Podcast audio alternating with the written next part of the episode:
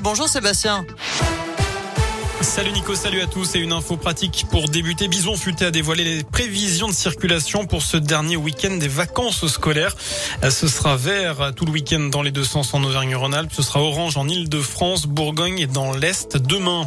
On reste sur la route avec cet accident de la circulation hier après-midi dans l'Ain à Montrincol. C'est sur la départementale 936.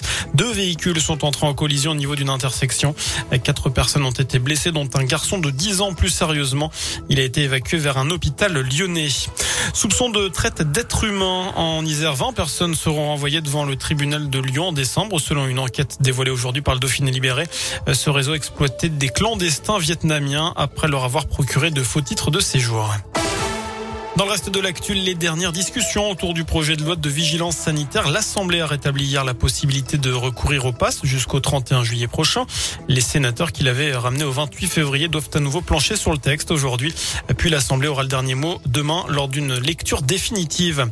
L'Organisation mondiale de la santé qualifie de très inquiétant le rythme actuel de transmission du virus en Europe. L'OMS dit redouter 500 000 décès supplémentaires sur le continent d'ici février prochain. Je vous rappelle d'ailleurs que les écoliers de 39 départements vont devoir remettre le masque lundi lors de la rentrée scolaire. Ce sera le cas par exemple dans l'Ain. Alors est-ce que vous comprenez l'extension du port du masque à l'école dès la rentrée?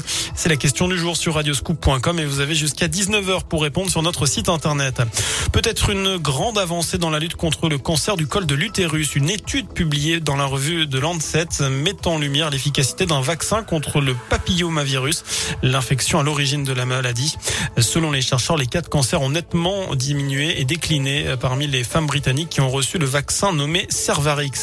Autre avancée pour l'écologie, cette fois-ci à la COP26 de Glasgow.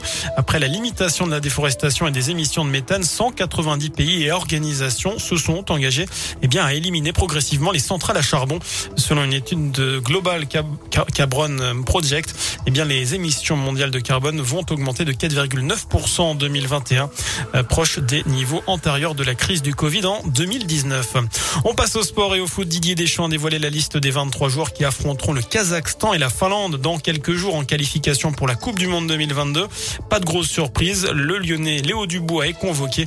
Vous retrouvez la liste sur radioscoop.com. Et puis il y a de la Ligue Europa ce soir. Lyon reçoit le Sparta Prague à 18h45 pendant que Monaco accueille le PSV Eindhoven.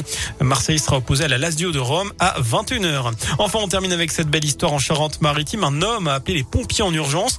Sa femme était en train d'accoucher dans la voiture. Les pompiers ont publié l'enregistrement lundi. On entend le sang-froid de l'opérateur et du papa qui ont appliqué les bons gestes en attendant l'arrivée des secours.